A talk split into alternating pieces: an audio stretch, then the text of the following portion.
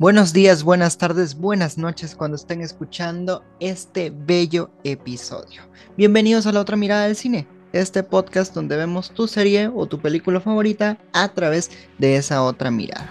Soy su servilleta el día de hoy, Fernando Juárez, pero no solo estoy yo, sino que también me acompaña mi bello Marquitos. Hola Marquitos, ¿cómo estás? ¡Holi! Ay, perdónenme un poquito por el eco, pero pues hay dificultades técnicas. Pero de ahí en fuera todo bien. Y déjame decirte, Fer, que hoy nos acompañan unos chicos que son los invitados de lujo.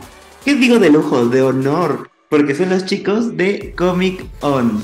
Así es, y estamos emocionadísimos de tenerlos el día de hoy porque es la segunda vez que los tenemos acá en la otra mirada del cine en este tema tan especial que, bueno, en el primer episodio que los tuvimos fue de Teen Wolf, la serie completita. Entonces, como no, los teníamos que traer para Teen Wolf, la película que al fin la tenemos acá con nosotros. Y es fenomenal la peli de verdad. Y ustedes se van a quedar acá en esta media hora, 40 minutos, no sé cuánto tiempo sea, para ver si de verdad les gustaría ver la película o no. Si se aguantan un pequeño spoiler o no. Porque lo más seguro es que aquí sí van a haber spoilers. Pero saludo a mi bella Connie. Hola Connie, ¿cómo estás? Hola Fer, muchas gracias por la invitación a este episodio otra vez de Teen Wolf, pero esta vez hablando sobre la película. Nos da muchísimo gusto Comic On estar aquí en este episodio again. pero muchas gracias Marquito y Fer, los amo y los adoro chicos. Saludo a mi bello Mike. Hola Mike. Hola, ¿cómo están? Ya basta que me sonrojan. Ustedes son de lo peor, uno no viene consentido. Pero sí, aquí estamos orgullosos de estar por segunda vez.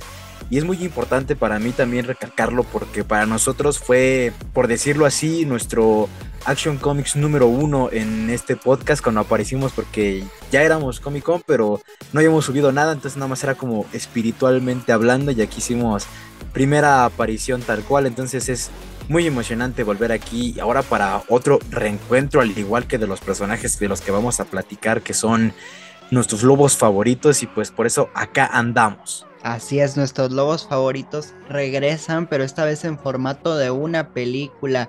Pero ya que Mike comentó eso precisamente, les cuento que cuando se lanzó el episodio, como Mike indica, no existía el podcast. Entonces, imagínense como que en la serie de Arrow salió Flash antes de que saliera la serie de Flash. Entonces algo así sucedió, pero dentro del mundo del podcast. Y ahora es todo lo opuesto. Terminó la película de Teen Wolf.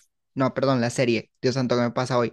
La serie terminó la serie y ahora tenemos esta película para cerrar con todo este bello mundo que nos encantó por más de seis temporadas. De verdad que es fenomenal. Pero iniciemos con una pregunta básica, una pregunta tranqui de a grandes rasgos, ¿qué les pareció esta peli? O sea, ¿sí cumplió sus expectativas? ¿No las cumplió? ¿Cómo la vivieron? Fue algo épico traer a casi todos los personajes sin, sin duda alguna creo que fue algo de mis cosas favoritas pero pues a mí me decepcionó un poco de que pues obviamente no estuvo pues nuestro queridísimo Styles, pero se hizo mención alguna de que pues está en la universidad. Ah, podemos decirse, Allison también me gustó que volviera. Lidia es uno también uno de los personajes que más disfruté en esta película. Y sinceramente los nuevos personajes que metieron están muy muy increíbles. La trama me gustó bastante. Teen Wolf se mantiene en la trama de lo que es Teen Wolf. Entonces, eso es lo que me gustó de la película, que volvieran los personajes, que nos dieron algo increíble con el regreso de Allison. ¡Wow! A ver, Marquitos, ¿cómo la viviste? Ay, no sé, fueron, unas fueron muchas emociones encontradas. Porque, pues sí, soy muy fan de la serie, pero sí sentí triste no ver a muchos personajes pero no sé, o sea, como que me dejó con muchas preguntas por resolver la película. O sea, me gustó, pero hay un, una cosa que digo, ¿qué más? ¿Qué más? O sea, una película no me basta, ocupo más. Ay, sí, una sola película a mí sí se me hizo poquito, de verdad hubiera sido una nueva temporada completa, ¿verdad, Mike? Pues bueno, eh, desde mi punto de vista, para mí es lo que vendría siendo una introducción para algo más. porque se siente así precisamente, vamos a entrar, a regresar así de Team Wolf, el reencuentro, donde venimos a viejos compañeros, unos que envejecieron bien, unos no tanto, entonces aquí los vemos este, con un nuevo adversario, entre comillas, a derrotar, que igual este, es, creo que es el punto sacar la película, yo creo que para mostrar el interés del público sobre quieren más de estos personajes, entonces se acaba, pero simplemente realmente es un inicio para algo más, así se siente a la hora de terminar, entonces yo en lo general la disfruté, sí tiene su duración, porque si no me equivoco dura como dos horas veinte, pero la verdad es que no la sentí porque tiene la esencia completa de la serie, entonces para mí fue como haberme aventado un maratón de unos dos, tres capítulos seguiditos. Entonces, yo la verdad, fue emoción porque desde hace cuando que no los vemos, ver los flashbacks de ellos de morros y la perspectiva de ahora es algo indescriptible para mí. Yo de verdad que sentí ese vacío en mi corazón cuando vi que la intro de la película no tenía la canción de la serie. Yo así como, no, porque nos hacen eso? Y es que yo estaba viendo un video en YouTube de una youtuber muy famosa que estaba mencionando esto que me gustó que ella catalogaba la película de Teen Wolf como una carta de amor hacia los fans. Y es que sí es cierto. O sea, si una persona se topa con esta película y nunca vio la serie, no le va a entender nada, porque tiene demasiadas referencias a la serie que sin que tú no tengas contexto de la serie, no le entenderías a esta peli. Entonces sí se me hace muy, muy, muy curioso eso, que el creador dijo, bueno, no vamos a hacer una película que cualquiera va a entender, no, esto es para fans, de fans para fans, totalmente.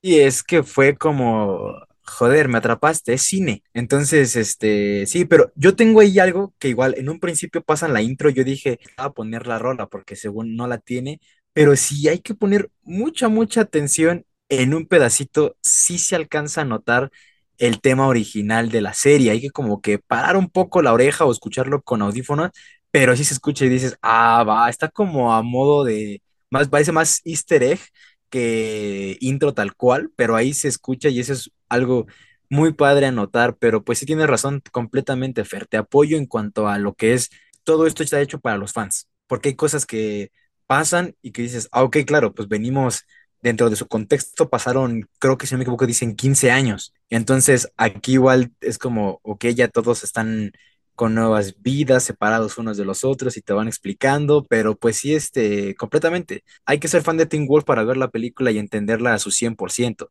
A pesar de que los años han pasado, a esta película aún así no se le notan los años, porque así como Mike lo indicó, la esencia de la serie está ahí, está presente. Claro, nos hizo falta Styles, eso es algo muy cantado, ya todos lo sabemos, pero de verdad, aún así con su ausencia, se siente ese saborcito de la serie y todo, y a pesar de que ya están todos bien entraditos en edad, aún así se ve que hasta lo disfrutaron haciéndolo, y eso es fenomenal, porque no les voy a mentir que cuando inició la película, ya que estamos iniciando con spoilers, ah, cuando inició la película, yo dije, ¿qué estoy viendo? O sea, es, esto no es Teen Wolf y todo. Y no me había dado cuenta, no me había dado cuenta que era Liam. O sea, porque se ve súper diferente así con barba y todo así, ya bien grande, y así como, ¡Ah! es Liam y todo. Entonces como ya le iba agarrando sentido a la historia. Pero al principio dije, mm, nos están mandando a la China,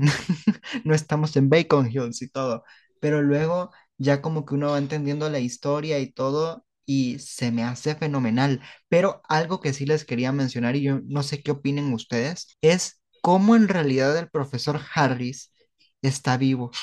Porque nunca nos explican eso. O sea, solo regresé de la muerte.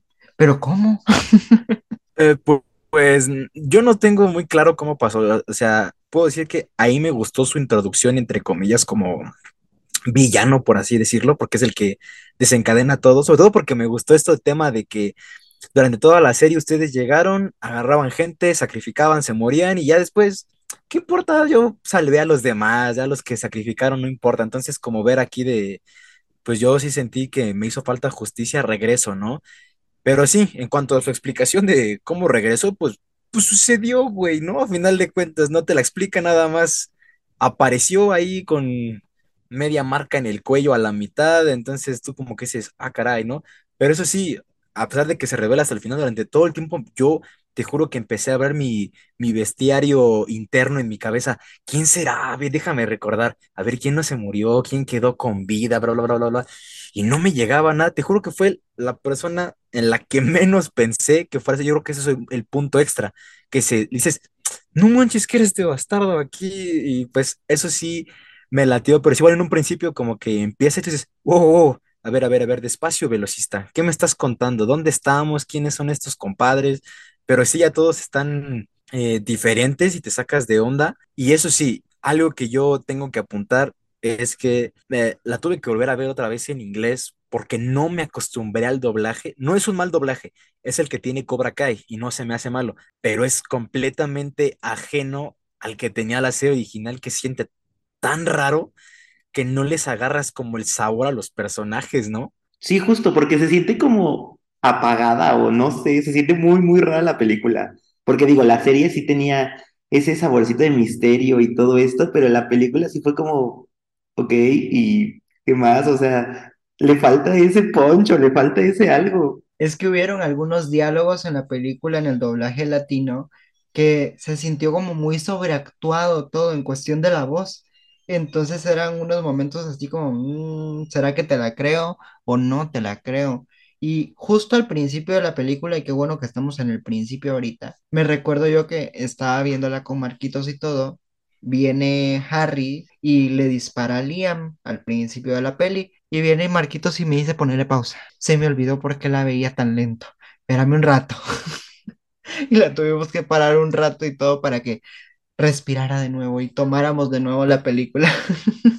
Sí, ya me imagino, porque igual este, al principio como que no hay, pues no hay contexto, ¿no? Es para que sigas enganchado a ver qué está pasando. Sí entiendo, ay, alguien se cayó ahí, este, lo soban, por favor. Pero bueno, este, ahí en esa parte es como de, yo creo que quisieron hacer el hecho de, vamos a ponerle voces diferentes porque ya todos son adultos maduros, ¿no? Para que se oigan así como de, ya tienen seguro social y ya le entran al SAT, ¿no? Pero hasta cierto punto como que, si dices, ah, yo extraño escuchar la voz del Scott de la serie, así, toda chavilla, mejor imagínate al mismo actor, pero haciéndola un poco más gruesa como de ya, ¿no? Ya es la voz de la experiencia, ya, ya estoy grande, papi, ya crecí, ahí te voy. Y aparte, como que no sé, no soy mucho de haber apoyado que esté pelón, el, el Scott se ve todavía más grande. Creo que si le hubieran dejado el pelito un poquito más largo, todavía se vería ahí más, este, todavía un poco más chavillo, porque tampoco está ruco, creo, si no me equivoco, tiene como 31 años, 32, algo así, tampoco está grande. Entonces, igual, este, pero eso sí, cuando de repente está esta escena de, del rescatista y de repente, es que tengo un compa, yo lo voy a llamar, pero le decimos el alfa. Ay, cabrón, ¿será quien yo creo? Por supuesto que sí. Y aparece mi papi lindo, le daría un besito, alias Scott McCall. Y llega así, sus ojos rojos y dices, ah, fuck, o sea, no ha pasado un día en que así yo, y me recuerda al meme de, estás tan bello como la última vez que te dejé, así estás. Y regresar, pero sí es muy padre ver de repente a todos y, luego, luego desde que aparece el Deaton y dice, ah, mira, está este men aquí, todos están, bueno, no todos, ¿no? Tristemente, pero este, pero la mayoría es como verlo muy cañón, entonces, la verdad me gusta cómo empezando la, la película con este tono de mostrarnos a cada uno cómo es que están ya sus vidas como ya fuera de lo que pasó en la serie, ya salieron de, de la universidad, de la prepa, ya están aquí centrados, entonces es muy ver cómo es que cada uno cayó y qué está haciendo realmente ahora, ¿no? Y se me hizo muy lindo que en la película el personaje de Tyler Posey, que ahorita se me acaba de ir el nombre, Scott, Scott, que Scott tenga una perrera en Los Ángeles, se me hizo un lindo toque porque dije, bueno, su amor por los animales no se ha ido y ahora tiene un refugio. Le, le va mucho al personaje y todo, y ahí tuvimos la primera visión a Allison antes de su renacimiento, llamémoslo así, de esa forma. Entonces se me hizo fenomenal. De ahí regresamos a Bacon Hills, donde descubrimos que Derek tiene un hijo, lo conocemos es Ellie y todo lo que pasa en la peli, que ya conocemos. Pero aquí tenemos ya contexto del primer personaje nuevo, que es Ellie. ¿Qué opinan del hijo de Derek? Ay, a mí sí me gustó mucho. No se me dio mucha ternura. Fue como recordar a ese Scott y ese style de chiquitos. Y fue como, ay, güey, es, es, ellos. Entonces, no sé, sí me deja como con un gran sabor de boca este personaje y quiero conocer más de él. O sea, no me quiero quedar con este, este pedacito, quiero saber qué más pasa con él. Sí, bueno, a mí en un principio como que no me caía bien, como que se me hacía medio inútil. Dije, ¿cómo puede ser hijo de Derek, no? O sea, no se convierte, o sea, no sirve para nada. Como que en un principio yo pensé eso, dije, o sea, este men, ¿qué onda, no? Yo creo que está aquí nada más para traer sangre, inyectar sangre de nuevo a los personajes porque ya están muy viejos o no sé por qué está aquí. En un principio así me, me saboreó, dije, ¿qué onda con este men? Pero lo que sí me gustó es que ya al final, obviamente no nos vamos a adelantar tanto, pero ya hasta el final que es como de, ahí te va, te voy a explicar por qué él de las cosas y yo, ah, va, qué calladón de hocico me acaban de meter, ¿no? Entonces, pues sí, eso es algo que me gustó y sí es un personaje que al final sí se siente como un buen agregado, este, a los personajes de la serie, aunque yo con alguien que no sentí que haya aportado nada, ni qué onda, es esta morra, la otra Kitsune, o sea, hasta se me olvidó cómo se llama, pero bueno, la, el pollo de Liam, y nada más aparece un ratito, ahí saca que es un zorro, y ya, padre. Y dijo, mejor me nerfeo. Ah, y ya no vuelvo a salir hasta el final de la película y no vuelvo a hacer nada. Entonces ahí sí me quedó como de, entonces, ¿para qué la ponen? Sí, yo siento que la novia de Liam no hizo prácticamente casi nada en la peli. O sea, sí era de mucho valor su personaje en la peli porque al final de la peli ella le da como su zorro, digamos, le hacía a Scott para que no le pase nada al momento que Allison pues le lanza lo que vimos al final de la peli. Entonces tiene su razón de por qué estar, pero siento que es de esos personajes que solo están en la película cumpliendo la misión que tienen que cumplir y no tienen como una historia detrás. O sea, es como un personaje de papel que solo está ahí para estar y listo. Y creo que también nos sirvió ese personaje para la introducción, porque si Liam no se hubiera enamorado de esta chica, ellos no estarían viviendo allá del otro lado del mundo en Japón, cuidando al Nogitsune, así el que está guardadito ahí, que por cierto se me hace súper ilógico que lo guarden en un restaurante donde pasa un montón de gente y todo, mínimo en una bóveda, en la casa o algo por el estilo, no tan en un lugar público, pero ahí ya depende de cada quien donde guarde sus cosas.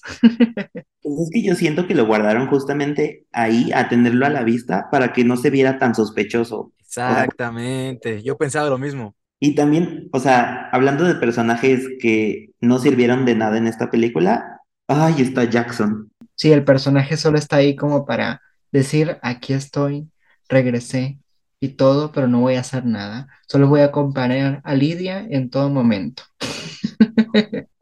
Sí, o sea, llega y nada más de repente, ¿qué pasó? Yo los ayudo, pibes. Y a la mera resulta que no ayudó a nadie. Digo, yo me imagino a Lidia, siéntate, papi, en lo que nosotros chambeamos, porque no hacía nada, nada se fue, llegaba, ¿no? O sea, eso sí, lo tengo que admitir. Al bastardo creo que no le ha pasado ni un año desde que dejó la serie, ni una perra cana, ni una arruga. El, el sujeto se ve idéntico a como salió en la serie, eso sí lo tengo que admitir. Pero fuera de lo joven y hermoso que está, eso no iba a hacer la diferencia a la hora de los guamazos porque no hizo nada. Y lo que más me enfureció fue cuando le dice a uno de los, creo que al, al papá, al Argent, así de, tengo una cola que te puede matar y tengo este, unas garras que te pueden paralizar, así como bien amenazante. Y a la hora de la hora, nada más, pura tole, nada que hizo, nada más ahí todo sentado, inservible el compadre. Yo creo que era como, yo creo que es la capitana Marvel de este universo de Teen Wolf, así de, es tan poderoso que no sabemos qué hacer contigo, carnal, pero ahí te vamos a meter nada más para que, pues para que regreses, ¿no? Pues porque terminamos bien el contrato y ya te pagamos, pues vente a hacer algo, porque de plano no, no la rifó, pero bueno, o yo también eh, concuerdo con Marquito el hecho de que eh, el Nogitson estaba ahí como de escondido a plena vista. Y así como de, es parte de la decoración, pero ahí lo tenemos resguardado Aparte porque me imagino que no cualquiera iba a llegar al restaurante de, oye, ¿me puedes dar de ese envase y lo abres? Pues no, entonces nada más servía como decoración hasta ese momento, ¿no? Pero pues sí, vamos entonces a dejarlo como que pues también tenía que suceder, pues para que lo abrieran, ¿no? Y pues pudiera salir ese, yo también, ¿eh? Cuando recién la anunciaron, siempre pensé que el villano, si es que regresaban a uno antiguo, debía precisamente ser este, porque si yo no me equivoco, es el más poderoso al que se enfrentaron en toda la serie de, de Teen Wolf. Tal vez a lo mejor ahí los del sueño pueden ahí darle algunos guamacillos, pero en sí a la final fue el que más duró el más fuerte y aparte con el hecho de haberse metido en Styles fue como también un plus muy grande en esa parte. Bueno, yo lo considero así, no sé qué piden ustedes acerca del regreso de este archienemigo. Pues es que si lo ponemos en comparación con los otros, este villano, por así decirlo, es el más creativo, o sea, es el que tiene como las mejores ideas, porque, o sea, literal se te mete en la cabeza, entonces te puede poner de cabeza. O sea, es, es, es un personaje increíble. Yo siento que fue la mejor decisión que pudieron haber tomado, que este sea el villano como de la peli, porque como ustedes indican, se me hizo muy astuto. Yo creo que eligieron a un buen villano, aparte de que no solo regresa él, sino que también regresan los Oni, pero con el comando de él, digámosle así, pero en teoría son otros villanos que fueron los que salieron en la tercera temporada también. Entonces regresaron como dos tipos de villanos, digámoslo así en ese sentido, pero ya que tocamos el tema de personajes que no sirvieron para nada en la trama, no sé ustedes, pero yo considero que Peter Hale es otro personaje que solo está ahí como para, miren, regresé, pero ahí se quedó. O sea, no hizo mayor cosa. Lo único que hizo fue quemar a Derek cuando lo lastimaron y casi muere, de lo contrario, no. Y yo no sé ustedes, de, denme un poco de contexto porque no me recuerdo qué pasó con Derek al final de, perdón, con, no con Derek, con Peter al final de la serie, porque no me recuerdo. Según yo, si no estoy mal, estaba encerrado en la Aiken House, pero ustedes díganme lo contrario. Entonces, ¿cómo, cómo es que está ahí? Ay, no sé, amigo, te juro que tampoco me acuerdo, me estoy poniendo a pensar, Ajá. pero no me acuerdo. Yo también, eh, yo me acordaba que, este, que siempre era el tipo lobo solitario de, pues ya vine, ya me voy, ahí se ven, ahí regreso cuando me necesiten. Yo me acordaba, lo de la casa Iken tampoco me acuerdo cómo termina, si es que se escapa o no, pero pues, otra que no me acuerdo así, vamos a ponerlo aquí sobre la mesa como que se escapó, a final de cuentas era un hombre lobo, ¿no? Entonces, y aparte es de los, ahora sí que este hombre lobo era muy mañoso, porque sí en cualquier momento pudo haber aplicado la de guardia, tengo sed. Ayúdeme, ¿no? Y en ese pum que le arranco el cuellito, agarro su tarjeta y me largo, ¿no? Entonces, no se me hace muy descabellado pensar que se haya escapado y se haya ido. Pero mira, con él no tengo tanta bronca de que no haya hecho nada porque siempre, fuera de la temporada uno siempre sirvió como un personaje de apoyo. Siempre nada más salía un ratito así como de, ¿qué onda, Derek? Aquí estoy. O de repente en alguna pelea, algo así, pero después de que terminó de ser el alfa en la primera temporada, ya no fue el foco. Entonces aquí por eso igual no me molesta tanto. Además de que como su personalidad está intacta, pues no me molestó que haya regresado y siento que incluso aportó más personalidad en momentos que, por ejemplo, Jackson. Que aunque lo hace bien, hay momentos en los que dices, ¿y a qué hora se va a poner aquí? ¿A qué hora se transforma en Super Saiyajin? Y no, no pasa nada. Entonces yo creo que ahí sí no. Pero no sé si tengan ustedes a alguien más que consideren como un personaje que de plano lo pudieron haber borrado de la película. Yo siento que otro personaje que pudieron haber borrado de la peli, no es porque me caiga mal el personaje, yo lo amo, a ese personaje yo lo amo, pero a este que seguía al sheriff, ahorita se me fue el nombre, se llama Mason, si no estoy mal. Según yo tenía entendido, díganme lo contrario si yo estoy mal, gracias, de que Mason tenía un superpoder, no me recuerdo ahorita cuál es, pero ¿por qué no lo utilizó en toda la película? No, pero si yo no, si yo mal no recuerdo, ese men no tenía poderes. Solamente se les unió al equipo, al Team Wolf, nada más porque, si no me él conocía al compa que se transformaba en la bestia al final de la, de la serie, esta cosa de humo. Y aparte porque era el mejor amigo de Liam. Pero según yo, poderes no tenía ninguno, era como otro Styles. O sea, sin poderes, pero aportaba a final de cuentas, según yo. Ah, ok, yo no sabía, yo no sabía porque no me recordaba, yo solo me recordaba que era novio del que como que se desaparecía, o sea, como que era como, se volvía invisible, entonces yo creí que él también se volvía invisible, pero no me recordaba que era junto con él, sí tienes razón, y se me hizo un lindo toque que él se volviera sheriff, junto con el sheriff, entonces era como bien interesante, como mano derecha del sheriff, eso sí me gustó, fue un lindo toque, pero hablando de los policías... Un personaje que se volvió como muy principal en esta peli, extrañamente, fue Jordan Parrish. Yo creo que le dieron más protagonismo aquí en la peli que en la serie. Yo estoy completamente de acuerdo con Fer, pero yo creo que está 100% justificado porque hablamos de que era una de las criaturas sobrenaturales también más poderosas y yo siento que a veces se les olvidaba. así como de, en vez de que decir, ah, llamen a Parrish, ¿no? O sea, llaman al fuerte, y no, terminaban llamando a alguien más que, pues, sea, ¿y este qué? ¿Por qué no llaman al compadre que se prende en llamas, carnal? O sea, no, no te da la idea de que podría hacer más cosas. Además de que igual el personaje sí me gustó, siempre me gustó mucho, aparte de que yo le tengo un cariño muy grande a ese actor porque de jovencito él hizo una versión adolescente de Ben 10, entonces yo por eso a él le tengo cariño. Entonces verlo aquí todavía así todo que le metió a las pesas al mil por mil, está tremendo. Pero eso sí, algo que me expliquen. ¿Cuándo, a qué horas y dónde pasó que se empieza a dar de arrumar? Sí, con Malía. No, hombre, sí. Eso sí se me hizo como muy raro, así como, de, ¿cuándo pasó? Pero sí, o sea, si no nos resuelven, o sea, más que resolvernos dudas esta película, nos hace generarnos más. Por Sí. eso te digo que estas dos horas y media no son suficientes. Ocupamos otra cosa. Pero ahí les va, que tú, Fer, me contaste el rumor que eh, supuestamente la serie de Teen Wolf le da entrada a la serie de Wolfpack. esa mera. Pero ya te lo vengo a desmentir.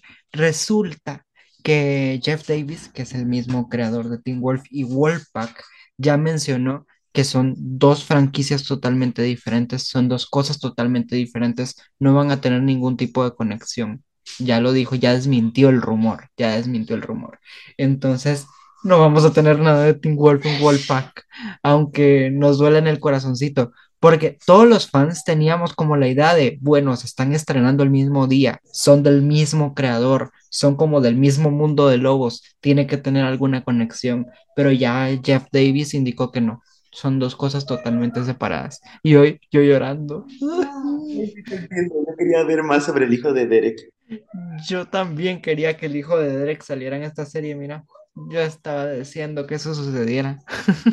Sí, pero el final como que te da a entender así como de I'll be back, ¿no? O sea, cuando lo ves ahí que se voltea con los ojos amarillos que dice, este no es el fin, ahí, ahí te voy. Yo creo que a lo mejor van a sacar otra serie ya centrada en este morrillo y a lo mejor como personajes de apoyo los originales de Teen Wolf, ¿no? Entonces, yo creo que va por ahí.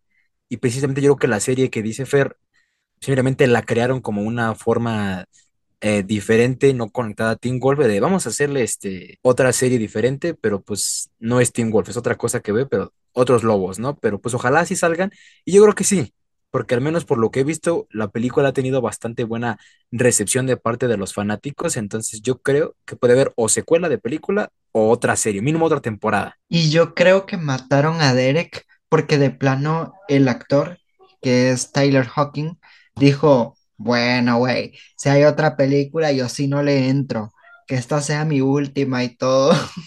Entonces yo creo que por eso tomaron la decisión de que este personaje sea el que muriera, aparte de que les beneficiaba, porque así el hijo se quedaba huérfano, por así decirlo, y podía tener como su serie, digámoslo así.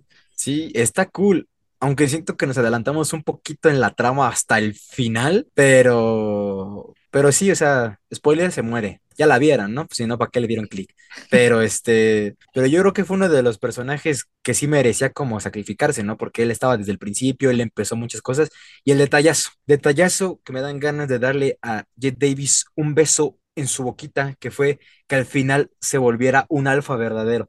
Tremendo, tremendo. Yo ahí casi me convulsiono en ese momento, cuando de repente te ponen los ojos rojos y dije, por Dios, el ultra instinto lo ha despertado. Señor Jesús, no sé quién, pero agárrame porque me voy a caer. Así de tremendo estuvo esa parte que sí, 10 de 10 y God. A mí lo que verdaderamente me encantó y me quedé sorprendido, y ahí es donde a Jeff Davis yo también le doy un beso en la boca, así con lengua incluida, es que hayan incluido por lo menos en unas tres, cuatro escenas a lo mucho al coach. Yo extrañaba ese personaje. Él sí no se me hizo innecesario, él sí se me hizo muy necesario en la peli. El mejor personaje de Teen Wolf en general, Mendigo Viejo, que también está idéntico el bastardo, creo que no tiene nada diferente y nunca voy a poder superar la parte en la que le dijo, no, Macol, ya te graduaste, tú ya no puedes venir a jugar la cross, ya tienes 30, ¿no? Y también el otro, ese es un, ese es un estudiante, sí, se ve como de 30, ¿no? Entonces, esa parte también yo la amé cuando trajeron de nuevo al... Y no me van a negar, aquellos que somos fans de Hueso Colorado, aquella precisamente referencia al famosísimo Greenberg, yo me desmayé cuando dice, ¿y quién es ese que está jugando? Es Greenberg. oh, no puede ser, porque fue un chiste muy recurrente que él usaba durante toda la serie, entonces que lo hayan mencionado aquí otra vez fue épico ver su regreso. Sí, justo, porque igual me pasó que sentí así como en esa escena que la piel hasta se me ponía así como de gallina de tanta emoción. Ay, sí, el sheriff se nos ganó totalmente el corazón. No vayamos a olvidar, hablando de personajes, a nuestra queridísima Lidia. ¿Qué onda con esta morrilla, no? Porque esto del final de, de por qué dejó a Styles a mí me dejó boquiabierto. Sí, la verdad es mucho suspenso, porque pues otra vez otro spoiler, para los que no sepan, pues Lidia nos cuenta que eh, empieza a tener una visión donde está con Styles en un coche y tiene un accidente y pues prácticamente Styles no se salva. Entonces, o sea, como que ese pedacito sí lo sentí como muy triste y muy fuerte porque, o sea, si, si se hubiera subido al coche con él y hubieran seguido juntos, o se hubieran terminado súper, súper mal. Entonces, no sé, qué tanto es sueño y qué tanto ya es premonición, porque sabemos que esta morra es Banshee, alias la medium, la que tiene las respuestas a todo.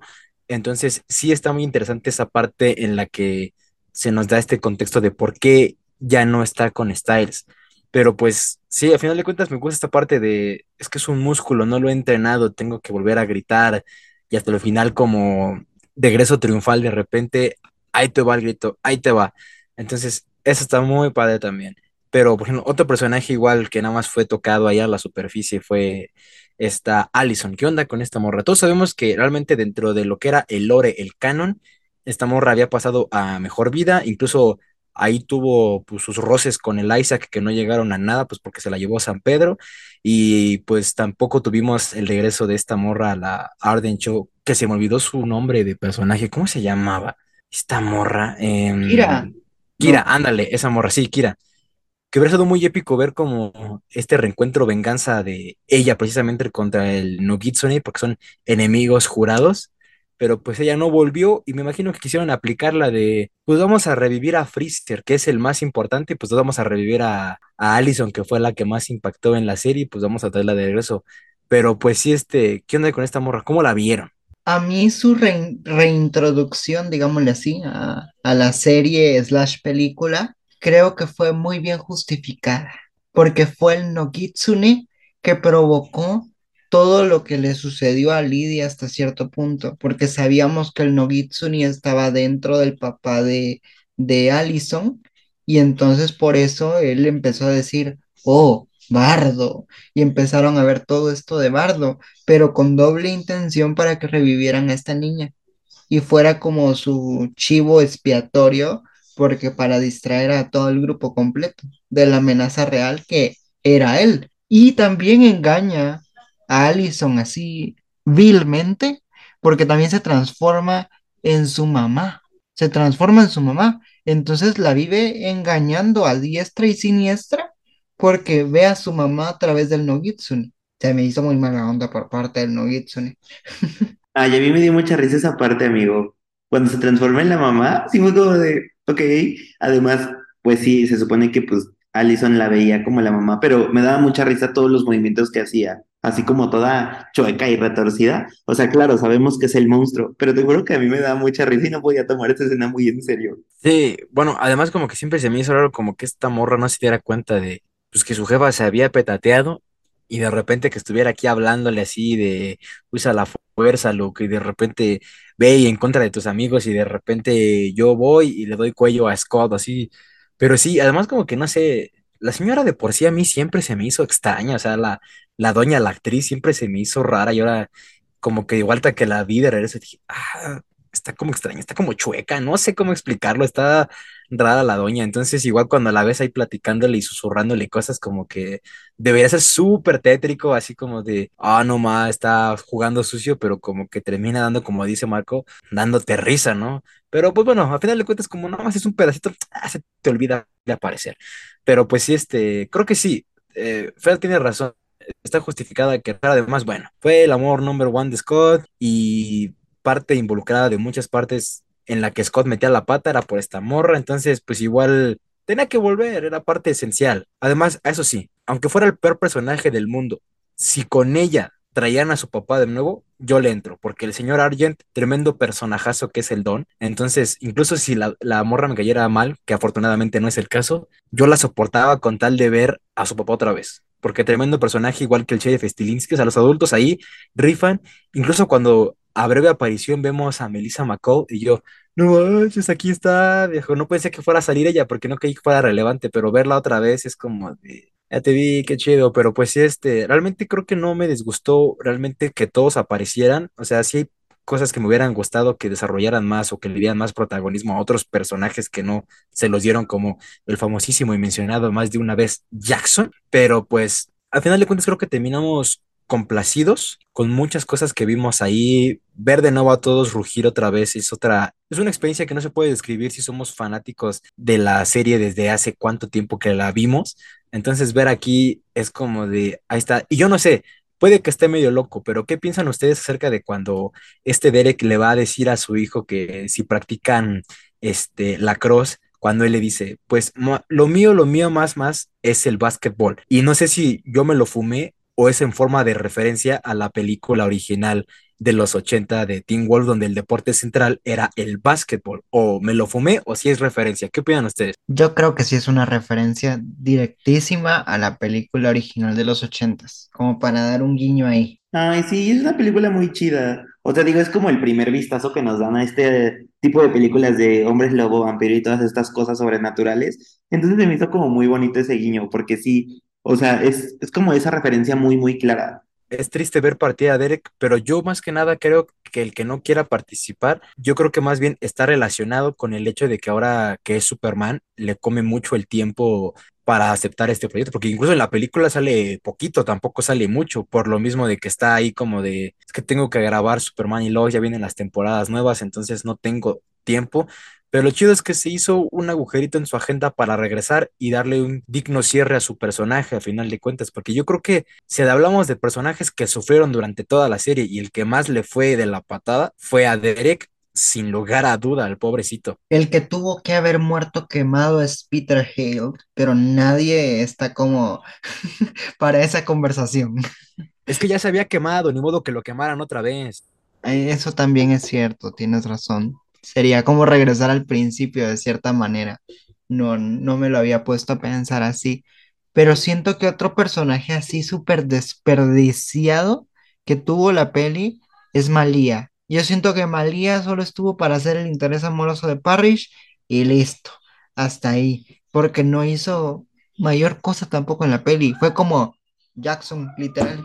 Bueno, amigo, hay que tomar en cuenta que pues era como nada más esos guiños de recordar a los personajes. Pero pues también hubiera estado chido que hubieran hecho algo, porque si era como de, ¿y qué más?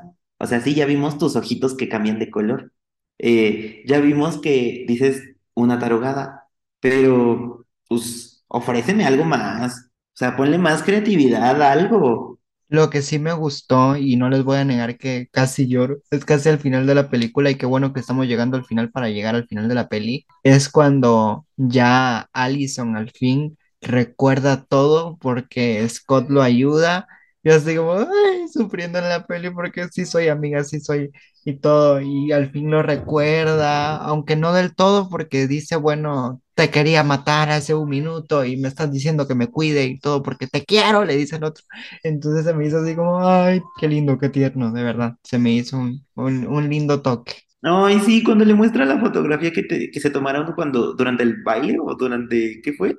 En la pista de hielo, no me acuerdo muy bien, pero se me hizo muy, muy, muy bonito. Fue como de, qué fuerte. Además me sorprende que, o sea, pasando tantos años, sigan teniendo como esas cosas todavía, porque pues o sea, ya tiene rato que pasó la serie, entonces, no sé, se me hizo como muy bonito ese, todos esos guiños. Sí, sin lugar a duda, pero pues este, es padre ver todos así, cuando, cuando como les dije, cuando sacan los flashbacks, es un golpe nostálgico fuertísimo a tu cara, así de repente cuando los ves así, al Scott, todo flaquito, todo greñudito, todo con la misma quijada chueca que ha tenido toda su vida, entonces como que lo ves y te emocionas, muy padre de verlo ahí, este, y yo pues con Malía, yo la verdad le doy 10 porque al menos en cuanto a Jackson hizo más, eso sí rifó dos que tres guamazos más porque el otro le metieron un llegue y se derribó y no hizo nada. Entonces de ahí esta morra mínimo no, hizo más. Aparte, un ratito salió encuerada, entonces ahí también se lo agradezco al director por eso. Muchas gracias.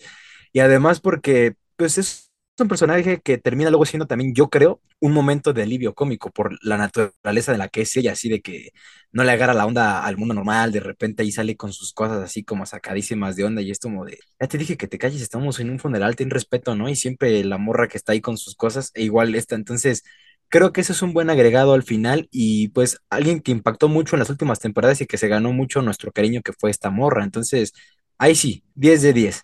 Pero igual, la batalla final a mí me gustó mucho ver a los Oni regresar este, a los demás haciendo filita de que, uh, ya, toda la manada, ahí les voy, se empiezan a agarrar a fregadazos todos, el sheriff también ahora, pero con balas de plata, matando Onis a diestra y siniestra, y te va, pum.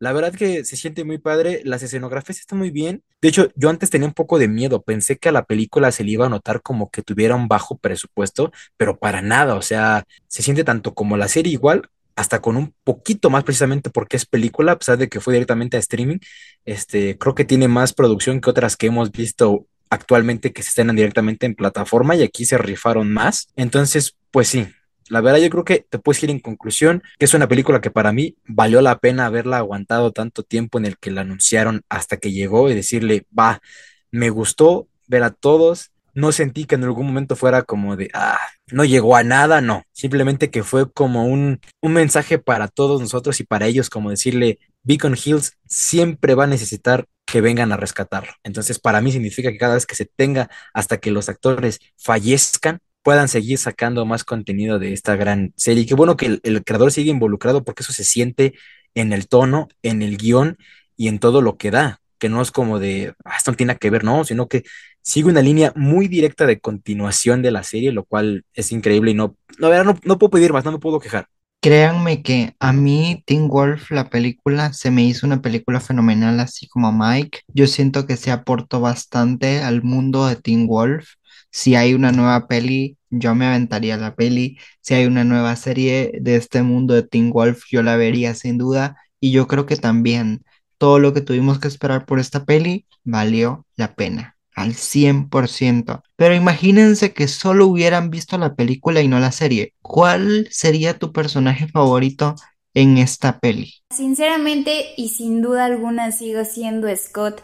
En esta película ya vemos que es más grande, vemos la evolución de su personaje, pero sigue siendo el mismo Scott de siempre, solamente que con más evolución en el personaje. Vemos que sigue siendo el alfa y no sé, me encantó el desarrollo que le dieron en la película y que posiblemente lo veamos en demás entregas si es que en la película les va bien. Pues mira, uh, se me hace un poco difícil ponerme en la de que nunca vi la serie porque pues bueno, creo que nunca a lo mejor ni le pondrías clic si no la hubieras visto antes, ¿no? Pero vamos a imaginar, dentro de la propia película, ¿quién es el que mejor se sostiene? Pues la verdad yo me atrevería a decir que precisamente es tal vez Scott o el hijo de Derek.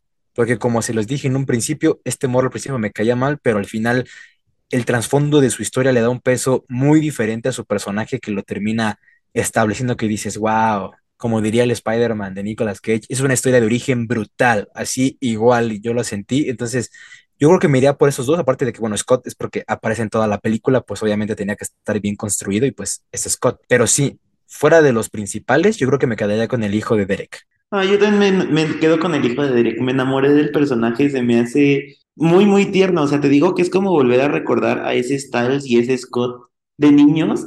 Entonces, sí es como de, ay, güey, son de ellos. Entonces, sí, para mí ese personaje se llevó a la película, lo amé y te digo que me quedé con muchas ganas de conocer más al personaje. O sea, quiero saber qué pasa después, no quedarme nada más con este pequeño cachito. ¿Y del personaje que verdaderamente no te gustó de la peli? Bueno, yo creo que la pregunta hasta está de más porque todos llegamos a la conclusión que Jackson, pero tal vez hay uno diferente. Creo el personaje que no me gustó tanto, o que, bueno, más o menos me gustó, fue el hijo de Derek, que es Eli. Toda la película se la pasa peleando con él, que por la transformación, que porque robó el coche de Styles, bueno, la camionetísima de Styles amada camioneta de Styles. Amamos. Eh, sinceramente, creo que Eli me hubiera gustado ver la evolución más de su personaje, aunque pues eh, podemos disfrutarlo si es que le va bien a esta película dentro de las próximas entregas, pero pues no sé, pero sí, Eli no, no fue uno de mis personajes favoritos. Mm, está muy guapo el actor y todo, pero no, o sea, no me, no me terminó de encantar. Mira, es que no te puedo decir que lo odié porque es Jackson a final de cuentas. Es un personaje que ya tiene su lore atrás de la, de la serie, entonces no, no lo puedo odiar. Porque, o sea, así no hizo nada, tremendamente no.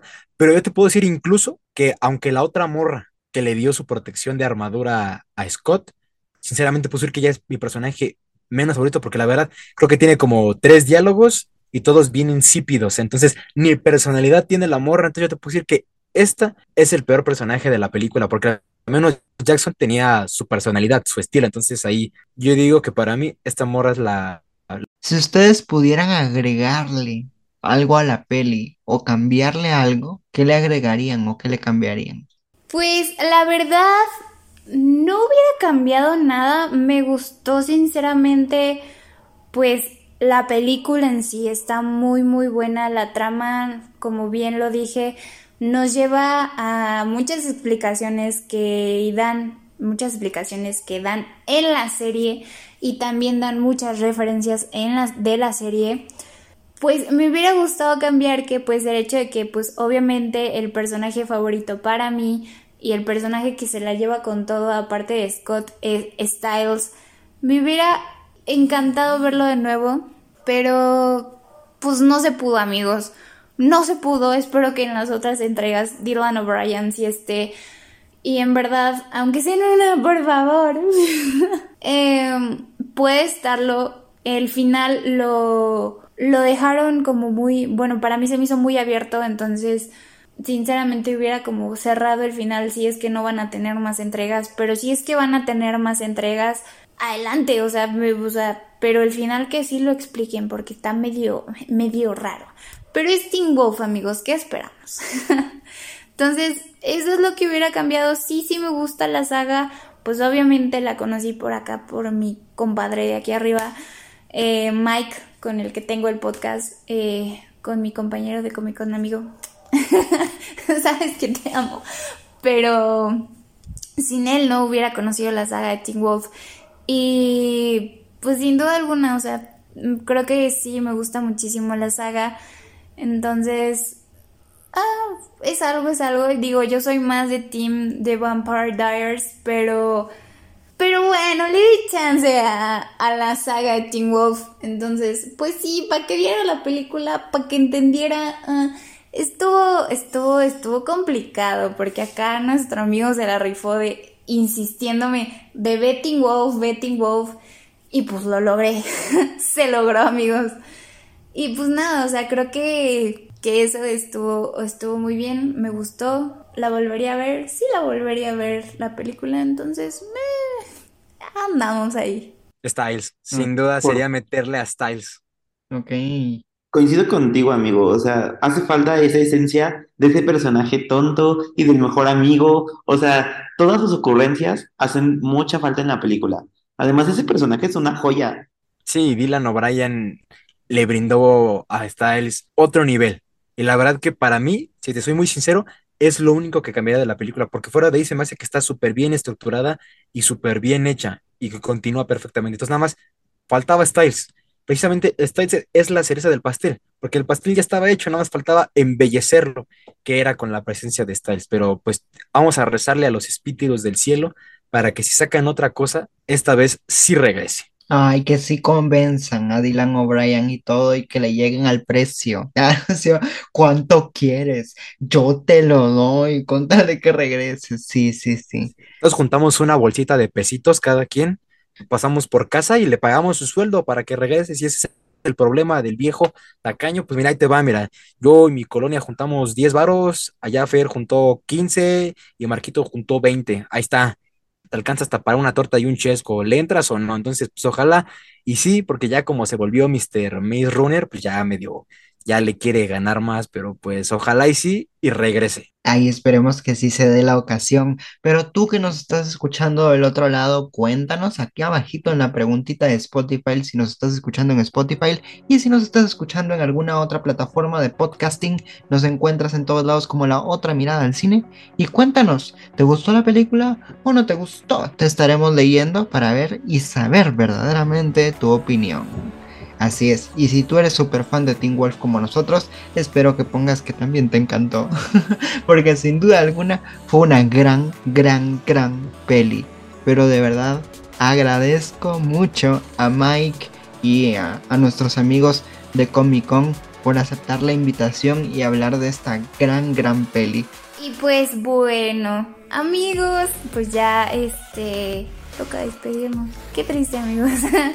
Pero este, gracias de nuevo a Marquito y a Fer por invitarnos a Comic Con a este episodio de Team Wolf. De nuevo repito, muchas gracias amigos, los amo, los adoro y les mando un beso tronado. Eh, y pues nada amigos, yo soy Conia Arzate, bye bye. No, un placer, es que es, ¿cómo me voy a negar cuando vamos a hablar de algo tan precioso como lo es Teen Wolf? Así que un placer que nos hayan invitado a nosotros para estar aquí un ratito platicando acerca de este reencuentro tan genial que fue esta película. Y pues no olviden que afortunadamente todas las temporadas siguen completas en Netflix y la película está en Paramount Plus. Pero si tienen claro video, afortunadamente pueden ver Paramount Plus sin costo adicional. Así que ahí también se la pueden rifar.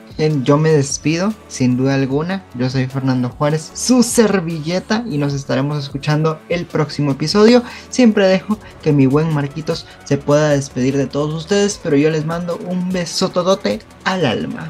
Muchas gracias, amigo. Pero antes de despedirme, chicos de Comic Con, ¿cómo los podemos encontrar en redes sociales? Claro que sí, nos pueden encontrar como arroba Comic Con Podcast Oficial ahí en Instagram. Podemos estar echando chisme, así que pues ahí vayan a seguirnos. Pues así que muchísimas gracias por acompañarnos en este episodio. Estuvo muy, muy, muy interesante. Esperemos tenerlos de invitados en otros episodios igual de interesantes y de chingones como este. Y nos vemos en el próximo episodio. Muchas gracias por escucharnos. Adiós.